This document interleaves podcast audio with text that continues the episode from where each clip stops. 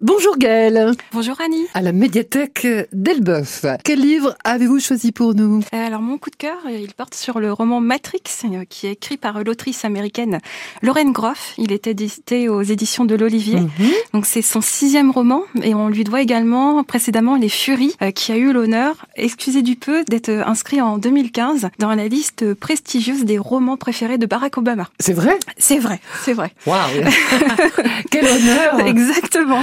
Et euh, le titre, euh, évidemment, euh, il peut faire penser au film de SF du même nom des sœurs Wachowski, mais on n'est pas du tout dans ce genre. ce roman, il met en scène Marie de France, qui fut la, la, première poétesse connue à écrire en dehors de tout ce qui est de langue latine. Mhm. Et elle a connu à l'époque un succès incroyable avec ses œuvres qu'on appelait aussi des laits. D'accord. Donc on est à quelle époque ah, On est au Moyen Âge. Au Moyen on Âge. Est au Moyen Âge. Marie de France, on sait tellement peu de choses sur elle que c'est un vide biographique, un mystère idéal euh, pour une fiction, et c'est ce que s'est employé à faire euh, Lorraine Groff, c'est d'imaginer euh, une biographie romancée autour de la figure de Marie de France. Alors, on apprend qu'elle perd sa mère à l'âge de 12 ans, mmh. qu'elle survit seule pendant deux ans, et elle est ensuite accueillie à la cour de Westminster parce qu'elle serait la demi-sœur bâtarde du roi. Elle y coule ensuite des jours heureux. néanmoins, le bonheur ne dure qu'un temps, et la voici chassée de la cour, car elle est jugée, entre guillemets, trop grande, trop laide et trop gauche pour être mariée,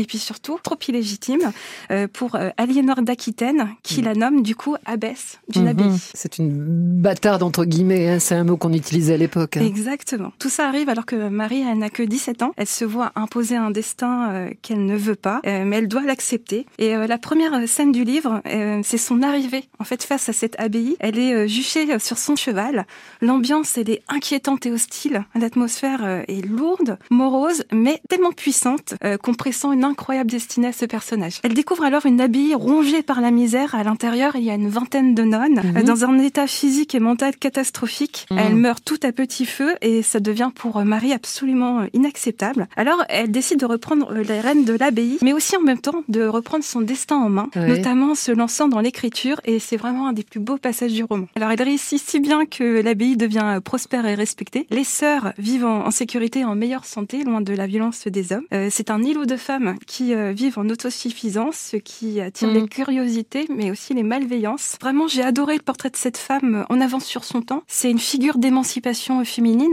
Euh, c'est un roman qui se lit comme un hymne à la littérature, mais aussi au combat face à des dérives sociétales, mm. politiques et religieuses qui restent malheureusement d'actualité.